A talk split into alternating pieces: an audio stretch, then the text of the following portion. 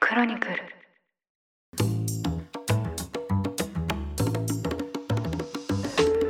おはようございます2023年7月9日日曜日ニュースコネクトパーソナリティの野村貴文ですこの番組では平日毎朝5分間で世界のメガトレンドがわかるニュースを解説しています日頃からお聞きいただきまして誠にありがとうございますさて今日は日曜版として1週間に配信されたニュースを振り返っていきたいと思います休日のともにリラックスした気持ちでお聞きいただければ嬉しいですそれでは早速お呼びします経営競争基盤共同経営者の塩野誠さんです今週もよろしくお願いしますはい、塩野です。今週もよろしくお願いします。はいよろしくお願いしますよろしくお願いします。あれ、今、野村さんはどちらにいらっしゃいますかまた移動をしまして今はですねインドネシアのジャカルタに滞在していますお、ジャカルタですか。はいなかなかの人混みじゃないですかね。そうですねはい。バンコクよりも街の交通渋滞がすごくてですねバンコクよりもすごいってなかなかですよね。そうですねバンコクも相当すごかったんですけど、それに輪をかけて、特にこう高速道路も含めてすごい止まっちゃうみたいな感じなんですよねえー、私もジャカルタでバイクにひかれそうになったことは数回あります ね。え数回もあるんですか、結構、はい、周り見てないと、はいはいはい例えば東京でイヤホンとかつけて、はい携帯とか見ながらみたいな人って多いと思うんですけども、はいあれやっちゃダメですよね。あー確かにうん。周りからぶつかってくる人がいないかっていうのも含めて自分の責任ってことですね周りからあんまりぶつかられることを想定してないと思うんですけども、はいちょっとなんかあるとぶつかるぐらいに思ってないとはい本当に来るんだなっていう結構怖い思いしたことあるんでそうですかそういうの違いますよねえそれ大丈夫でしたそのバイクにぶつかれそうになったって怪我とかありませんでした普通になんかあのちょっと中央分離帯みたいなところではいはい仕事で一緒に行った同僚と泊まってたらはいそこのまあ中央分離帯というかなんか真ん中ら辺にええすごい高速でバイクが突っ込んできてうわ怖そうなんですか普通にそこでひっくり返ってましたよ、あそうなんですかええでそのまま立ち上がってええ 走り去ってましたけ ど何事もなかったかのように何事もなかったかのように、なんと、えーだからまああれなんでしょうねその辺の分かんないですけど事故の感覚っていうのも結構日本と違うところがあって違うと思いますねちょっとぐらいの転倒だったらもう警察別に呼ばなくてもいいやみたいなそういう感じなんですかね全然関係ないんじゃないですかね普通に立ち上がって普通に行ってましたし別にこっちも気にすることなくはいはいはいはい、えー普通にこっち側危ないって声が出ましたけどねやっぱりそうですよねえーえー、ってなりますもんねなりますねうんだからはいはいちょっと危険指数を上げながら歩く感じはありますよねそうですね、でもはい本当に交通量もめちゃめちゃ多くて、ええ普通に日中帯だとその Google マップで、あ、車で30分ぐらいなんだっていうふうに思うところが、い夕方のラッシュの時間にはまっちゃうと、1時間かかってもいけないとかですね、割とそういうことがいっぱいありましたね。ありますよねうんだからやっぱりあれですよね都市計画の問題はありそうですよねああ、やっぱそうなんですか ね。うん、やっぱりこう日本だとなんかいつまでたっても向こう側に渡れない道とかそんなにないと思うんですけど 確かに。これどういう計画だったのかなって思うところはありますようね。ーん、そう ですねう。ん確かに、こういうふうに合流させると、永遠に合流できないよみたいな、そうえいうー分岐点もあったりしますもんね。そうですねだからそうするとやっぱり道路のはい都市計画とかって、ええやっぱり全然その後人口が増えた後のはいはいはい。渋滞問題に対応できるできないってあるんだなとかそうですね。法律性問題ありますよね。 すごい月並みな言葉ですし、あんまりその世間では見えづらいんですけど、ええ都市計画ってやっぱ大事なんですね。 都市計画大事でしょうね。ですね。うんそうですよね。なんかその、うんスムーズに流れてると、そのありがたみって分かんないと思うんですけど、え意えあそう識ですすること。少ねないと思うんですけど、はでいも、やっぱりいろんな知恵が込められてんだなと思いますね、都市計画には。そうですね。でもなんか、まあ、日本ですと、まあ、じゃあ東京であったりとか福岡とか、まあ、そういう都市部はい。で、まあ、戦後都市計画でちゃんとやったんだなっていう部分も感じますけどうん。いろんなこう日本で設計されるシステムっはい。てあんまり計画してなかったのかなと思うのが多いのはなんででしょうかねあ、そ の、IT システムとかですか IT システムそうですね IT システムに関しては最近また話題になってますけどなんかいろいろこう継ぎはぎ継ぎはぎで作られてる感じがしますよね うんだからね継ぎはぎ危険ですよねそうですね。うん確かにそうタコ足配線みたいなやつはいはい、そうなんですよ。なんか1個が来るとみんな来るみたいな、そういう感じであります。みたいな、うん、そうなんですよね。はい。確かにそうですね。その2つの違いを論じてみてもいいかもしれないですね、今度。えーはい。ということで、今週も行きたいと思います。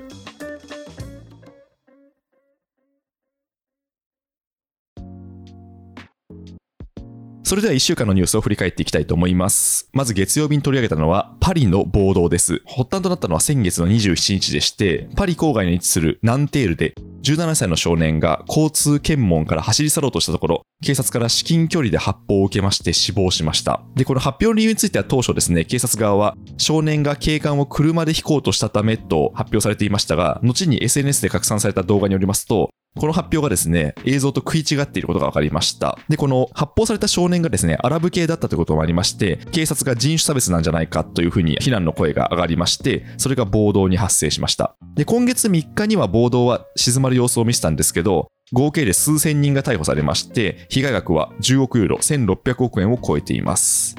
はい、ということで、このフランスの暴動はすごい映像が流れてきたんですけど、どういうふうにご覧になりましたでしょうかすでに映像で車が燃えてたりとか、はい、高級な店舗であり、あとスーパーであったりとかも、人々に襲われちゃって、はい。どんどんこう、ナイキの靴が持ち出されるみたいなうん。映像もご覧になった方いると思うんですけども、銃で亡くなられた少年のバックグラウンドとか、まあ、それを交通違反で止めた云々っていう、今おっしゃったようなことっていうのは、ちょっと置いといて、はい。よりちょっと抽象化して、じゃあこういうのって日本が学ぶべきとか、日本から見てどうなんだっていうのをお話したいんですけども、ある意味残念ながら日本が学ぶべき、あと用意すべきことっていっぱいあると思ってまして、はい。まずはだから移民が、まあ、これアフリカ系の移民であったりアラブ系の移民であったりとかっていう方々が、まあ、そこの社会の文化法律に、まあ、馴染んでるとは言い難いですよね。うん。そうですねう。ん、で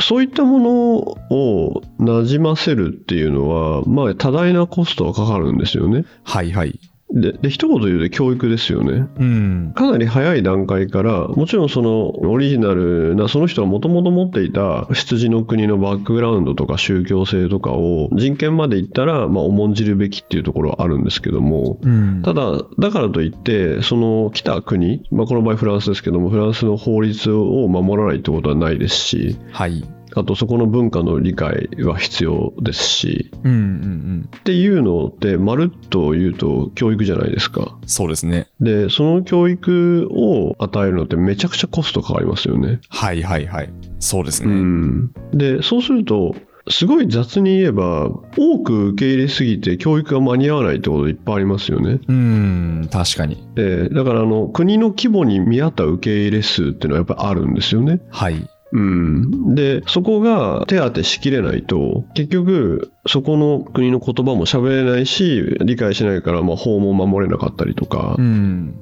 職に就けないとか言ってである種のこうスラム化であったりギャング化がしたりするわけじゃないですかはいはいはい。でそういうのに対してなんか私たちがよくここで話してるような、まあ、極右派保守と呼ばれるようなヨーロッパの人たちはもう貧困の輸入だとかうんうんうん。発展途上国の輸入みたいな言い方するんですよねはいはいはい。うん、だからそこの教育キャパの問題っていうのがすごく先進国に突きつけられると思いますね。うん、そうですね。でも確かにその人道的にはその移民難民の方々っていうのをその受け入れるんだけど、ただその受け入れてからっていうのも問題が山積ってことですもんね。そうですね例えばですけどもはい。じゃあ日本が移民を受け入れますと言った時にはい。行政として住むとこ住居ですよね、うん住居の手当で職を持って暮らしていけるまでの生活保護はい。でそこに子どもたちがいたら、まあ、子どものまあ言語教育であったり就学の支援、で何かことが起きた時には非常にこう幅広い意味でのいろんな言語の通訳などの支援、うんって考えるだけで行政コストはだいぶ上がりますよね。そうですね。うん、でまあなんかそのブレクジットの問題もそうですしひょっとして今そのインフレっていうのもあるかもしれないんですけど国内でその経済的に厳しい方々がやっぱりその多ければ多いほど、じゃあなんでそんな移民を入れるんだみたいな議論っていうのは当然出ますよね出ますし、まあ、よく日本で巻き起こる議論としては、はい、まあ、日本人で職に就けないとかうん生活保護を受けてる人がいるのに、なぜそちらの外交から来た人を優先するんだとかはいはいはいそういった言説っていうのはよく出てきますよね。そうですねうん、だからそうするとやっぱり一番上にある大義は何なんだっていううん移民を受け入れる意味っていうのは何だっていうまあ、よく言われることで、じゃあ人口減少で働き手が欲しいと言って、はいはい労働力を欲しいと思ったら、はい来たのは人間だったっていう言葉があって、うーんそうですよね労働力だけが来るわけじゃないっていう。はいはいそうですよねそれはそうですよね家族も持ってますしそうですね。ええ来るのは人間ですし、それこそそこでまた出産育児とかするわけですし。そうですよねはい。まあ、なんでこの移民の問題っていうのは、まあ、その地続きのヨーロッパがまあ最初に発生しますけど、まあ、当然こう日本もこの後議論になってくるわけですよね。そうですね。だからそういう意味では、今いろいろそこら中で起きてることっていうのを、はい、整理整頓した上で、まあ、すごい実務的に雑に言えばやっぱキャパ問題があって、うんうんうん受け入れると決めたからには継続することになると、はいそうした時に先ほどお伝えしたような行政サービスっていうのはこれとこれとこれ住居生活保護費就学支援等々等々ありますよとでそれをちゃんとやりきりますかねとうんやりきらないで社会から阻害されて、まあ、レフトビハインドされてしまった場合そこに貧困地域ができたりとかいう可能性ありますよとパリなんかでもやっぱりそういう地域ブロックに行くともうなんていうかまたこれまたあの空気が違うっていうかうんうんあもう全然違うなっていうこうそこにいる人の感じも違いますしはいあとなんかこうプラプラしてる人が多いっていうか、はいはいはいはい。うん、働いてないなっていう感じとか、うんもうそういう地域ができて拡大すると、やっぱり人々ってそこに近づかなくなりますし、そうですね。うん。で、一方でね、じゃあ、すごくうまくいってる国ってのはないと思うんですね、正直。ないんですけども、はいはいはいじゃあ、えイギリスとか見ると、上皇スナク氏が、ね、首相になるわけで、うんみたいなこともありますし、他の国では、例えばあの、私がいたフィンランドとか、フィンランドって基本的に移民受け入れに消極的なんですよ。対相対的な他のヨーロッパの国に比はべいると。はいはい。ただやっぱりソマリアとかから来た人が、まあ、タクシーの運転手とか多いんですけども、うん非常に難しいフィンランド語を喋り英語も喋り、まあ、職についてるとかうんいうのがあってで消極的なのにやっぱりなんかなんで受け入れんだみたいなのは、まあ、少し右派側からの声っていうのはやっぱり高まってますし、うんうん、だからいろんないろんなこう事例があるんでだいぶ感情的議論の前にやることってなんだっけっていうのは日本で議論すべきと思いますね。そうですね。はい。うん続いて火曜日です火曜日に取り上げたのがアメリカの最高裁の判断です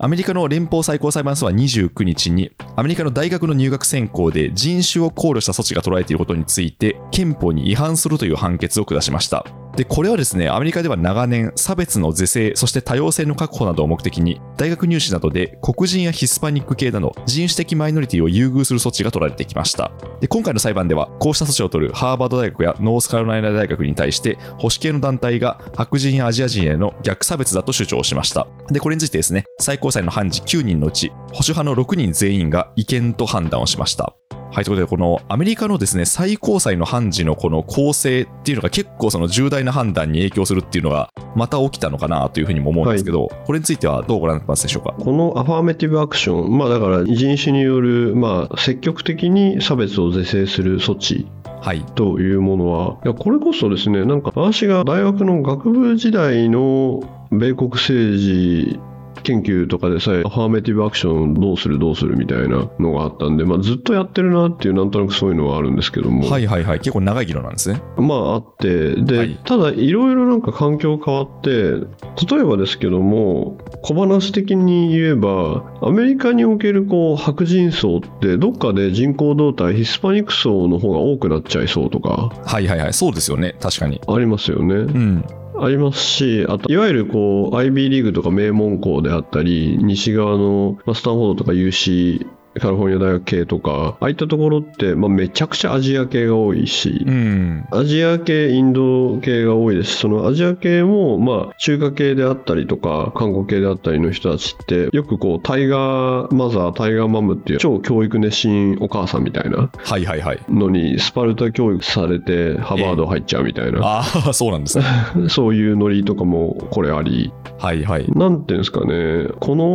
の、だから人種で区切ることの正当性っていうものって、どうなのかなみたいなやっぱりずっとあるんですよね。うんうんうん、あるんですけども、まあ、野村さんおっしゃったように最高裁のそのはい判事の人選で、こう人選によって、まあ、判例によって法が作られるのでうんうんこういう風になったんだなっていうのを思いますし逆にだから西海岸のテックとかは、まあ、基本的にリベラルでこういうのってもう平等じゃなくなっちゃったとかってみんな言うんではいはい場所にもすごいよりますしそうですねうんなかなか難しいですよね。いやそうですよねなんかはいだから結構私は不思議な仕組みだなと思うんですけど、はいやっぱりこう判事を任命するのが大統領じゃないですかええで、まあ、トランプ大統領時代にこの保守派の判事っていうのがこう増やされてそうですね。でそれっていうのがそのバイデン政権になってもこうずっと影響力を及ぼし続けているとはい。で、まあ、ただ一方でその判事って変えられないんですよねええ基本的には。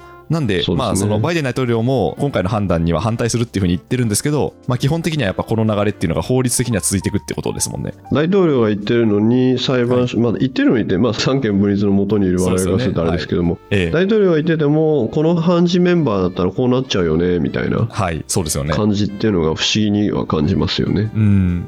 うん。ただ、今後考えられるのが、もしこれが、もしっていうか、まあ、憲法違反ですねってはいなると、うん、うん、最高裁が判断しちゃったので、はい、今度は逆にですね、企業内ではい、例えばマイノリティの人種の人アフリカ系とかヒスパニック系の人が出世してたらこの違憲判決を受けた者に特定の人種をこう優遇したりひいきしてんじゃないかって言って訴えられます、うんうん、確かにそうですよね、今後だから企業における登用とか、そういったところにも影響してきますよね。そうなんですよだから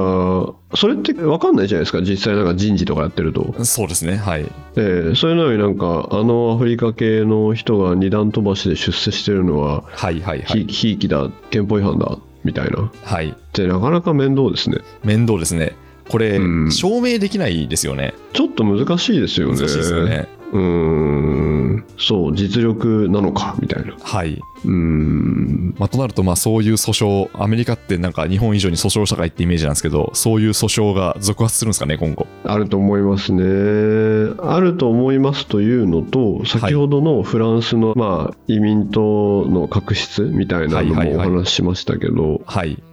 だから、こう、人種って、まあ、よく交わる、メルティングする、なんかこう、交わるって一つになるっていうより、はいはい。まあ、よくこうサラダボールで、うん、確かに、その言葉ありますね各。コミュニティが成立するだけみたいなはいはい言い方されると思うんですけども、ええしかもその人口動態がだんだん変わっていくってう、いうんのあるじゃないですか、はい。だからまあ日本がね急にこうこういうふうにはならないですけどもその特性として、うんただじゃあ日本の、まあ、外国にオリジンを持つ人が増えていった場合何らかのじゃあアファーメティブアクション的な話題って出てきますよねうん、そうです ね。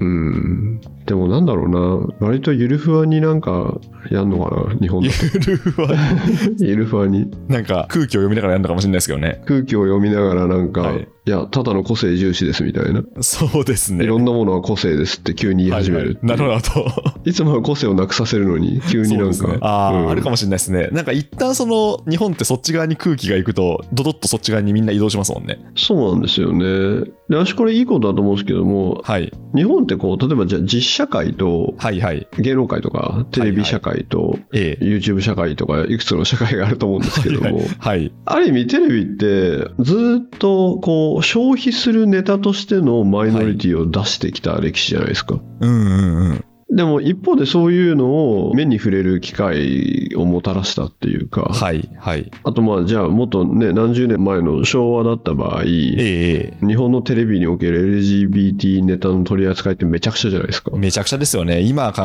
えたら、よくこれをネタにしたなと思いますよね。あまさにまさに、だから絶対に今できないじゃないですか。そうですねまあ、当時も道徳的、倫理的にどうなのよって言った人はいいたと思うんですけはどい、も、はい、はい。でもそれをこうなんかある種晒し続けたうん、うん。メディアっていうか、はい。で芸能だったりするじゃないですか、うん。だからそういう世界がありつつじゃあ実社会で他の国にオリジンがある人が行きやすいか否かみたいなまた別であったりとか、そうですね。うん、だからなんていうかどこでちゃんと議論したらいいのかな問題は日本ってありますよねそうですね。うんこういうアファーメティブアクションとか。ええでもまあこれもあのフランスの暴動と全く一緒なんですけど、まあ、えこの先日本でもまあ起きてくる問題ですよね。うん。やっぱりだから今日一緒にね、生きていかないといけないってなった時に、はい、こういう話って出るでしょうね。そうですね。うん。は。い。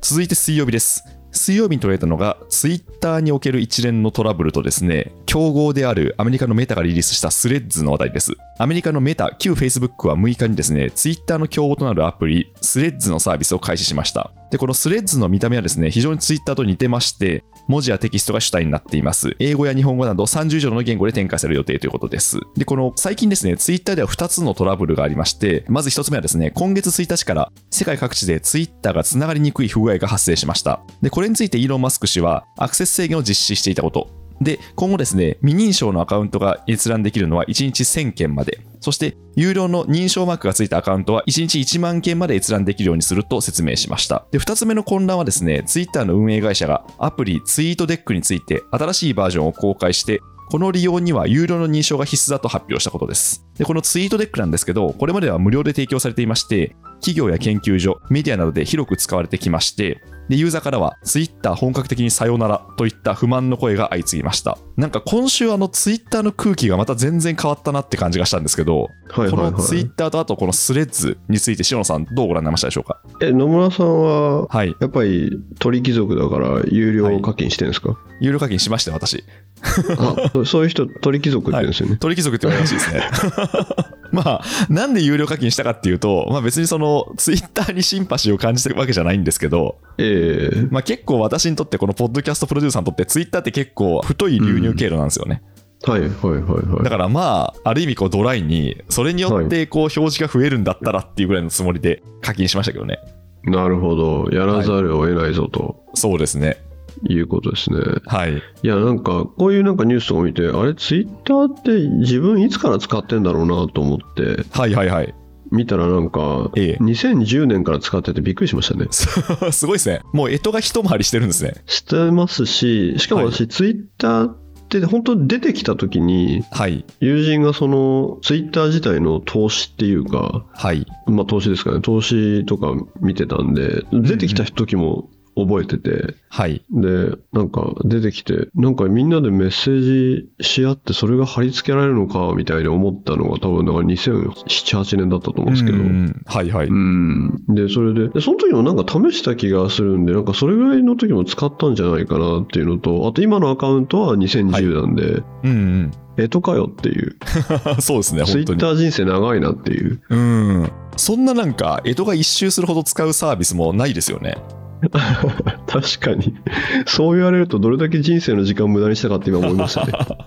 いやいや多分有用な情報も得てますよ多分 その分いやどうかなどうなんでしょう思いね。ましたねって考えちゃうと、はい、なんかスイッチングコストってどうなんだろうって思いますよねそうなんですよね。なんかこえれえ本当に私も悩ましいなと思っていて、ええ今やっぱりこうソーシャルグラフというか、まあ、ある意味こういろんな方にご案内する SNS がほぼツイッターに偏ってるんですよ。はいはいはいはいなんですけど、そのツイッターがこのままこう失墜してしまうと、ええ次のデメンテロどういうふうに作ろうかなとか、あとまさに塩野さんがおっしゃったように、これ結は構いスイッチングコスト高いなっていうのは思うんですよね。ええよくアプリ開発のパクリ戦略において大事な点は、ええまあ、同じようなアプリ作った時に既存のアプリのデータをまるっと移行できるかはいはいはい。で移行できるようにしてできるかどうかででも既存アプリの王者の方もはい。すごいそこを邪魔してくるんでうんうん。うまくこう移転できなくするっていう、まはあ、いそれってはいだからアップル iOSGoogle 問題みたいなうんうんうだん。から Android に乗り換えようと思った時にまるっと移転できるのかみたいな、そうですね。それはありますよね。えー結構難しいぞみたいなうん。うん、でも一方でそれって競争法上の問題もあるのではい。そこを阻害するのはいかがなものかっていう、まあ、公正な取引っていうですねええところも問題になりますしそうだけどやっぱりなんか野村さんおっしゃるようになんかここの今まで使ってきた歴史とか例えばじゃあサービスやったらお客さんとか、まはあ、いフォロワーとか連れていける問題がでかすぎちゃって、そうですね。本当にそうですね。はい、ありますよねそれ。はい、そうなんですよ。はい、だから、あと、まあ、あれですよね、最近、いろんな方がスレッズ始めましたっていうふうにやってるじゃないですか。ええで、まあ、私のその、リアルの友人でもあのすごいみんなスレッズやってるんですけどはいはい。なんか自分はあのまだそれに乗り遅れてましてなるほどですね。ちょっとあの遠くからこのスレッズ祭りを覗いてるんですよねスレンズ祭りを除き系。そうなんですよまだちょっとアカウント作れてなくてなるほどですね。まあでもなんか一瞬盛り上がってなくなってしまったあの音声メディアもありますからね。そうなんですよねなんかあの音声メディア私も結構頭をよぎるんですよ ねあの音声メディア、あの音そうな声んメでデすィよア。あれ何でしたっけクラブなんとクか。ラブクラブハウスですクラブハウスクラブなんとか。ええあれもだからすごかったですもんね3ヶ月ぐらいうわっと盛り上がってスッと引いてきましたもんねうん。あとはね、あれなんですよね。あんまり知られてないですけども、こう、はいツイッターが例えばじゃあある種のオタクにとってはい心地よくないとかアイドルオタクとかにとって心地よくないから急に攻撃されるの嫌だとかとうとう、はいはいはいそのコミュニティが安全じゃないみたいな問題で類似するそのコミュニティサービスっていっぱいあるんですよねはいはいだからちっちゃいそういうサービスって結構あるんですよねうんうんうんミニツイッターっていうか、はい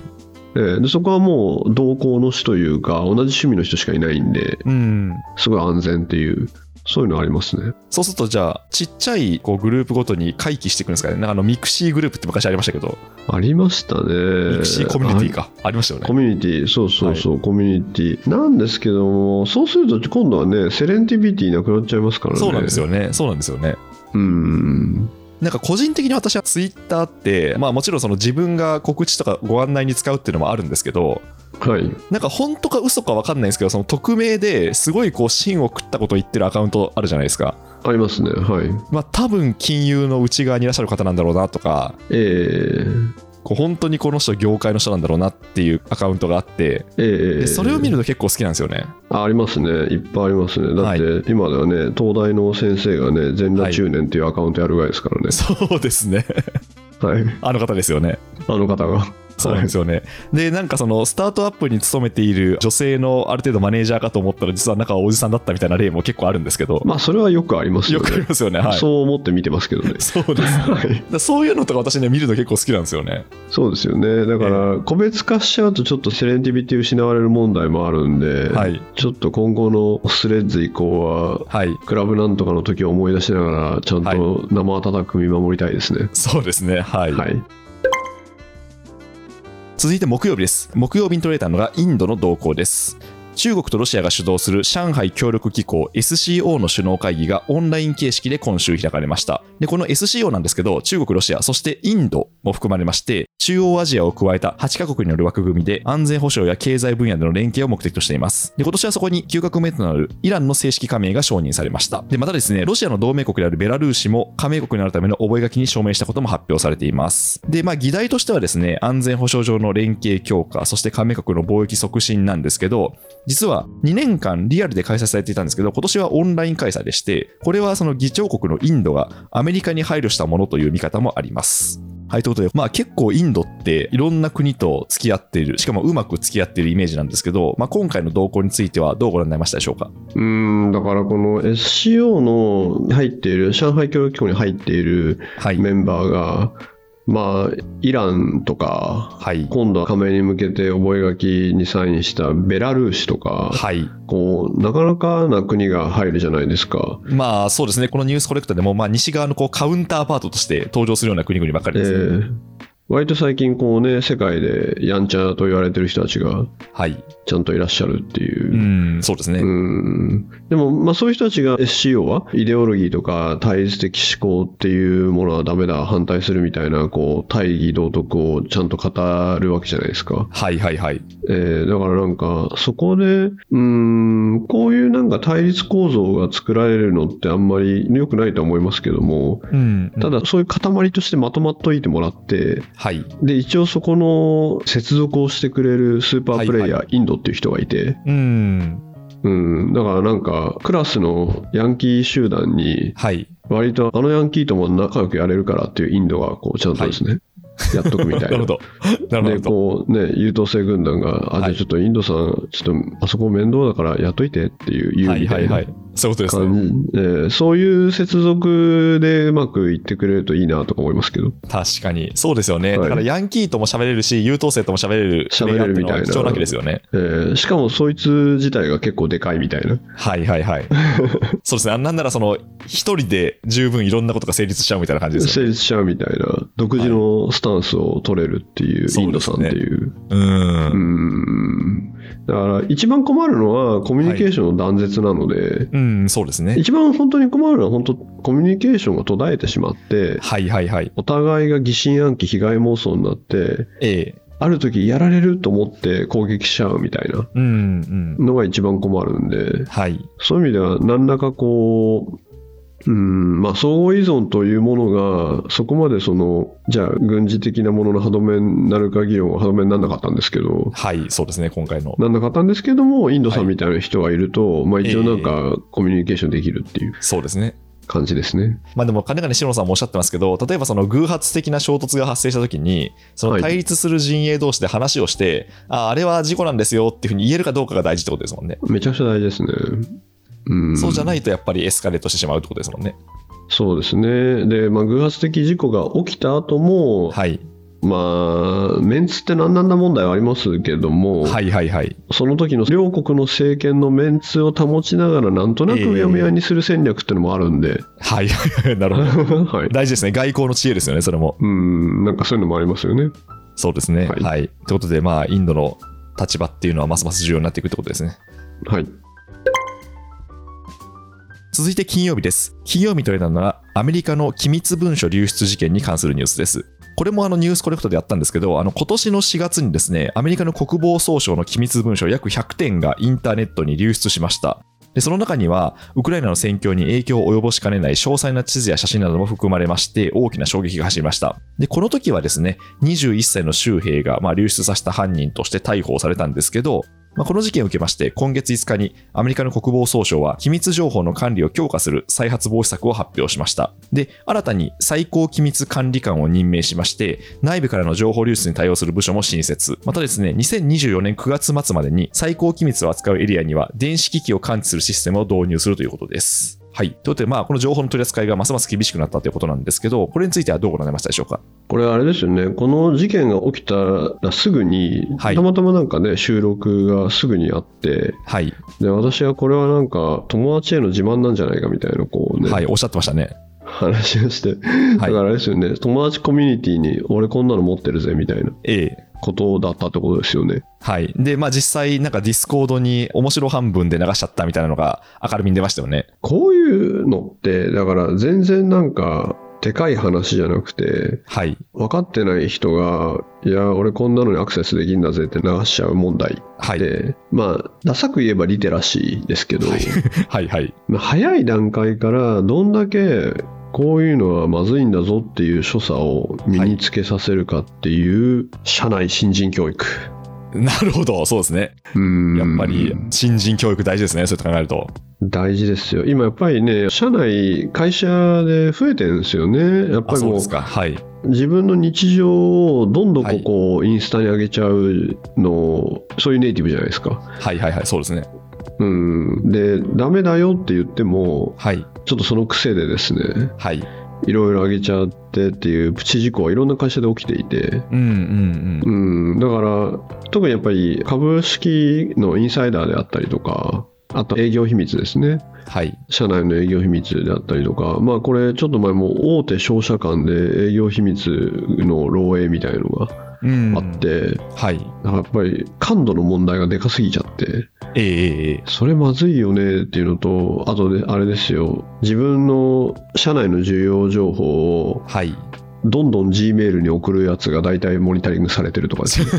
ねそうです ね。はいなんかあれみたいですね。社内 G メールから、その個人 G メールへの、そのメールって、ええもうなんか自動的に検知されるシステムってあるみたいですね。あされてますよされてますよはいそう普ですよ通ねに、えーじゃなきゃもう怖すぎちゃって、そうですね。えーあとあの普通の会社ですとはい。なんだかすごい大きい容量のものがアップロードされてるとかは見てますし、うん。えーで基本的には全て社員の動きというのは、まあ、普通の会社だったら全て後から見えるようにしてますし、うんうんうん。うんって言っててもやりますからねそうですね。うん、だから、で、そういう一連の、ね、なんかこの米軍がまたなんか強化しますとか言ってるのも、はいはい。ええまあ、コストでしかなくて、だからそうですね。このソフトウェアとかいろんな取り決めよりマインドの方がコスト低いんですよね。はいはい。うん。だから新人教育。そうですね。確かに。 リテラシーを増やしていきましょうということですね。えーそうなんですよ。それがまあ自分を守ることになりますしね。そうですね。なんかこの、結構情報の取り扱いって確かに本当にこう意識に差が出るなっていう感じがしていて、私の感覚としては、IT システムの仕組みを分かってる方は、結構この辺って厳密にというか、もう全部これ記録されてるからっていうのが分かって行動している感じがするんですけど、えー、そこの仕組みがあんまり理解していないと、いやまあこれくらいバレないでしょ、例えば USB メモリをなんか挿しても大丈夫でしょみたいな話いやいとやか、、刺したらもうその検知行きますからねあ。そうそう、検知行くじゃないですか。刺しましたねって。ですよね、何やってんですか、はいみたいな話になるし、はい。、あと、そのメールを転送しても、まあさすがにそのこんだけ大量にあるメールのうちの1通ぐらいバレないだろうみたいないやいやいやいやバレるじゃないですか、それも。えー。そうなんですよ。はい。ですよね。うんあとなんか最近見たのは、何だったかな、不動産会社か何かが、その内定者に前職のその顧客情報っていうのを全部持ってきたら採用してあげるよみたいなことを言って、マジっすか。はい、でそれでなんかそのやった人が捕まってたみたいな事件もありましたねすごい、なかなかですね、それは。うん。だからまあまあ結構本当ここって意識に差が出る部分だなってのは思いますねそうですね今多いのは画面をまあ撮っちゃうっていうだからはいはいはいはいスマホで写真撮っちゃうっていう、ええうん、その情報漏洩が多いですねあと確かに今ってはい文字認識してスマホで画面を映しても文字認識して撮れちゃったりするんでそうですねはいそのままうんあの復元できますもんね文字が復元できますねはいあれが多いですねその情報を盗むってやつですとそうすると結構難しいですねそうなんパでソすコよン上の中の出来事だったら全部記録できるんですけどそうなんですよだから、まあ、今後あれだと思うんですよ画面にスマホを向けたら検知されるんだと思うんですよ、ああ なるほどまあありそうですね確かにありそうですよねありそうありそうありそうありいそやう。いやいや、はということで、まあ、皆さんもぜひ情報管理には十分お気をつけください。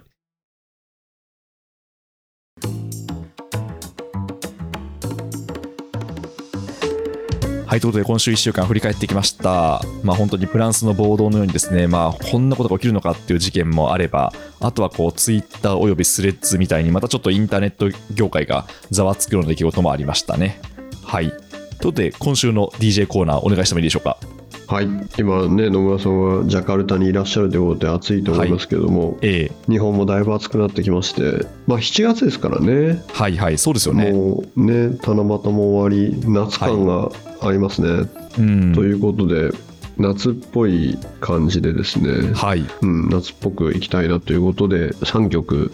1個目はですね、はい、ちょっと古いんですけど、スピーチっていうアはいーティストで、もともとアレステッド・ディベロップメントっていうグループにいたんですけども、はい、はい、はい、その人はソロの時はスピーチっていう名義で出していてはい、、で私すごい好きでラップもうまいし歌もうまいなっていううんうん、感じで、ちょっと夏っぽいっていうかチルっぽいっていうかそのはいヘイソングって、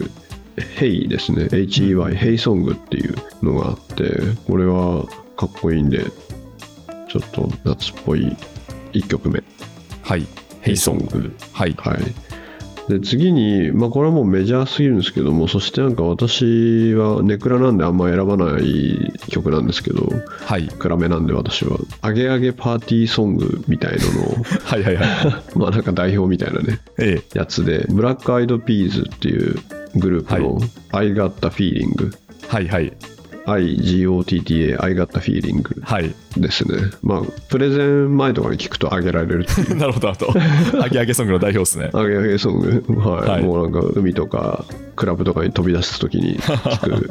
あとプレゼン前に 聞く曲ですかね。はい、で、3曲目が、まあ、最近のやつで、ラッキーキリマンジャロっていうバンドがあって、はい、ちょっとシティポップな感じもあり、うんうん6人組のバンドなんですけども、うん、リズムが面白い曲もありますし、まあ、楽曲は割と構成がどれもいいなっていうので、で、まんまなタイトルで、はい、 エモメの夏っていう、すごいですね。確か夏ですね、それは。エモメの夏。エモメの夏、はいエ、モメのやつ。エモメのやついいっすね。うん、いいですね。これ今、Spotify でこうあのカバー画像とか見てるんですけど、タイム。 なんかちょっと令和っぽいですね、すごい。令和感ありますからね。令和感ありますよね。はいはいはい。いいっすよね。はいうんはい。なのでちょっと皆さんも7月入ってエマ上の夏を堪能いただければと思います。そうですね、ありがとうございます。ということで、この夏っぽい、夏で気分を上げる曲、あげる曲で。はい、を3曲いただきました。ありがとうございます。はい、では、今週この辺りで締めていきたいと思います。しのさん、今週もありがとうございました。ありがとうございました。ニュースコネクト、お相手は野村貴文でした。番組への感想は、ハッシュタグ、カタカナで、ニュースコネクトとつけて、ツイッターに投稿ください。もしこの番組が気に入っていただけましたら、ぜひフォローいただけますと嬉しいです。それでは、良い週末をお過ごしください。